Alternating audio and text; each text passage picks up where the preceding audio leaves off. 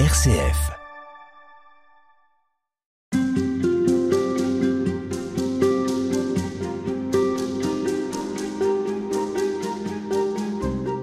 Valérie Régnier, bonjour. Bonjour. Vous allez nous accompagner tout au long de cette semaine dans ces rendez-vous. Nous allons euh, avec vous réfléchir au sens de Noël en s'appuyant sur une spiritualité, sur une manière de vivre sa foi propre à la communauté Sant'Egidio. Vous en êtes la représentante, la responsable en France. Resituez-nous en quelques mots l'intuition d'origine, disons, et puis ce qui caractérise la spiritualité de cette communauté Sant'Egidio. Alors nous allons commencer par le début, qui est 1968.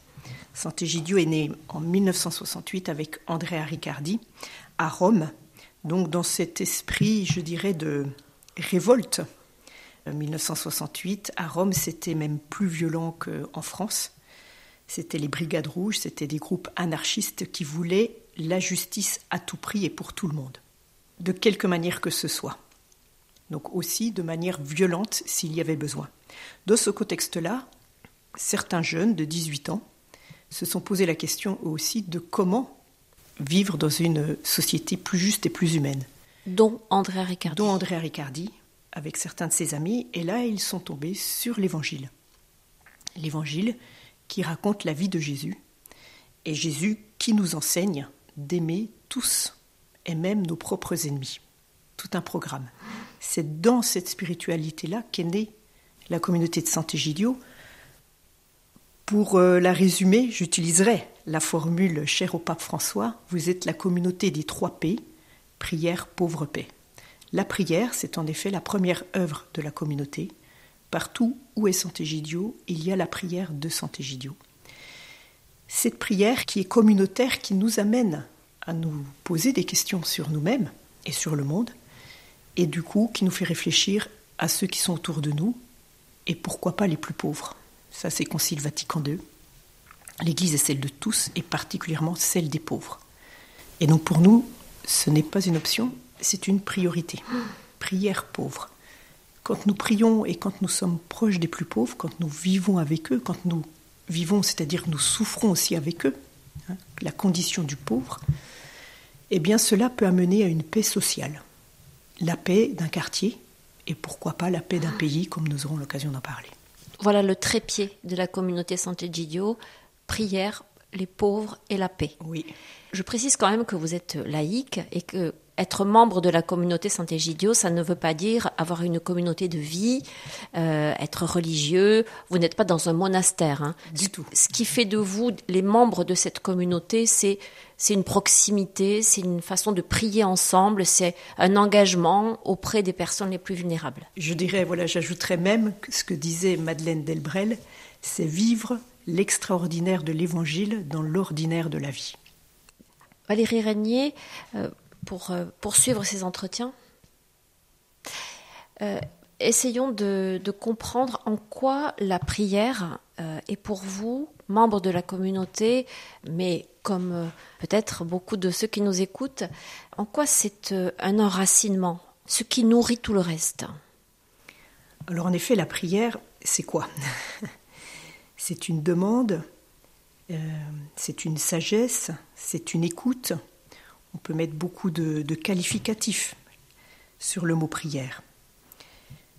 La prière, c'est avant tout, je crois, un dialogue avec Jésus. Et alors, en ce temps d'avant et de Noël, c'est donc une attente, mais pas une attente vide.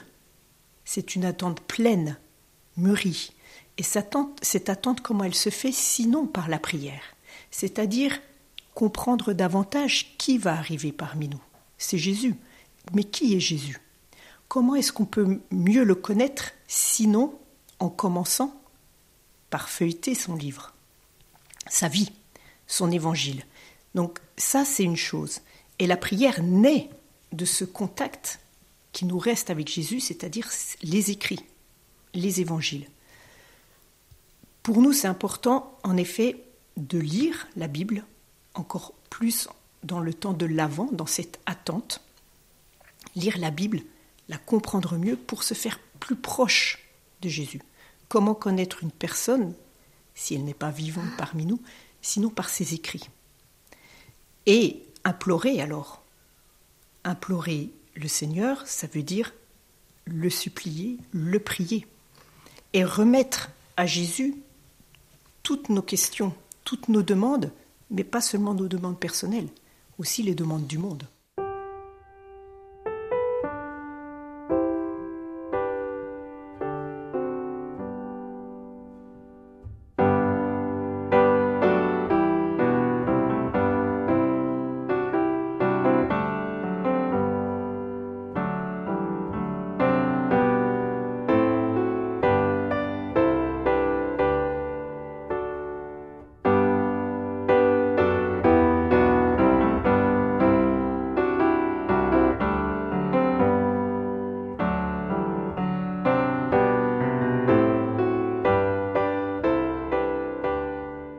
C'est se nourrir de, ces écrits, euh, de ces livres que sont les, notamment les évangiles qui nous racontent l'histoire de Jésus.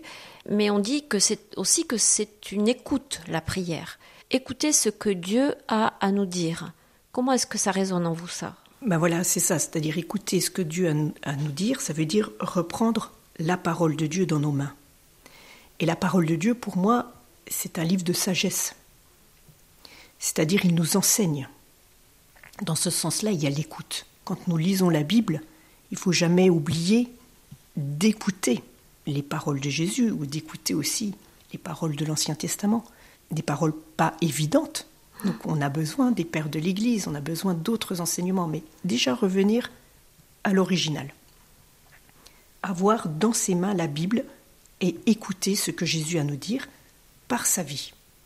Et comme dit le psaume 119, la parole de Dieu lampe sur nos pas. C'est-à-dire, je pense que la parole de Dieu est une orientation. La parole de Dieu nous aide à vivre. Et Dieu sait si aujourd'hui nous sommes dans un monde désorienté. Il est difficile, le monde d'aujourd'hui est complexe. Comment faire pour vivre bien aujourd'hui? Comment faire pour continuer à avoir le rêve de construire un monde plus juste et plus humain? Alors on pourrait dire c'est des paroles en l'air, mais non, justement, c'est très concret. C'est comme le repas de Noël. On invite à table nos personnes, nos amis, qui, si on ne les invitait pas, seraient seuls le jour de Noël. Donc c'est des paroles très concrètes, mais on a besoin de nourriture spirituelle pour cela.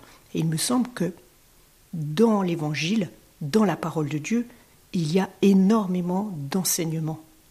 Ces enseignements, Valérie Régnier, pour les recevoir, est-ce qu'il faut faire de la place euh, le fil rouge de ces entretiens, finalement, c'est l'hospitalité. Comme vous accueillez, euh, on aura l'occasion d'en reparler probablement, euh, des réfugiés qui fuient la guerre, qui fuient les conflits, comme vous accueillez des personnes qui sont à la rue, qui sont délaissées, comme vous accueillez des personnes très seules, très isolées.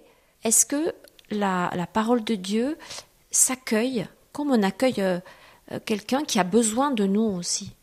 Comme on accueille un nouveau-né. C'est-à-dire, il faut faire de la place, en effet. On sait dans l'histoire de Jésus qu'il n'a pas été accueilli. Il est né dans une mangeoire. On peut imaginer qu'il n'a pas eu un très bel accueil dans la société. Mais il y a une personne qui l'a accueilli. Et sans elle, Jésus ne serait pas là aujourd'hui. C'est Marie. Donc on peut parler d'hospitalité, et si on a alors un exemple, une référence à avoir, c'est bien Marie. Marie, à l'époque, c'était une jeune adolescente qui ne correspondait pas du tout à une future maman, elle a osé dire oui, au risque de sa vie. Elle pouvait être bannie déjà par Joseph, mais aussi par toute la société. Elle ne rentrait absolument pas dans les clous.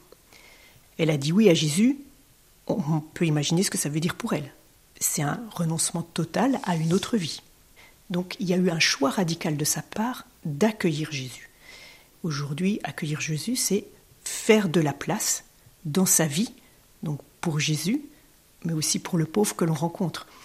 Nous vivons dans un pays riche, beaucoup ont une vie quand même plutôt, on va dire, confortable. Confortable, voilà. On a notre zone de confort. Donc, on pourrait continuer à vivre comme cela, de manière assez conformiste, dans une société de consommation. On est bien. Or, on est appelé à autre chose? On est appelé à regarder autour de nous et à voir ce qu'il se passe autour de nous. Il n'y a pas que des zones de confort autour de nous. Que fait-on? Oui, notre conscience, notre cœur doit avoir cette question-là toujours au fond de nous-mêmes. Qu'est-ce que cela veut dire? Ce qu'il se passe autour de moi. Et la prière nous aide à rester éveillés à cette euh, attention aux autres aussi. Pour moi, la prière, c'est un éveil et un réveil. C'est-à-dire, ça nous aide toujours à nous réveiller. Parce que quand on lit la Bible, la prière c'est ça, c'est la lecture, c'est l'écoute de la Bible. Et quand on lit la Bible, si on la lit vraiment avec notre cœur, eh bien on est souvent réveillé, parce que souvent on est endormi aussi dans notre zone de confort. Et donc ça nous réveille, mais pas d'une manière culpabilisante. Mais vraiment pour dire, c'est ça que moi j'ai découvert à Sant'Egidio, c'est-à-dire non seulement on se réveille, mais en plus des choses sont possibles, les choses peuvent changer, et pas d'une manière euh, folle folle dans le sens de l'amour, mais pas d'une manière difficile à supporter. C'est possible parce qu'on est ensemble, on est en communauté, on n'est pas tout seul. Et on se retrouve demain pour poursuivre. Merci à vous Valérie Régnier. Merci.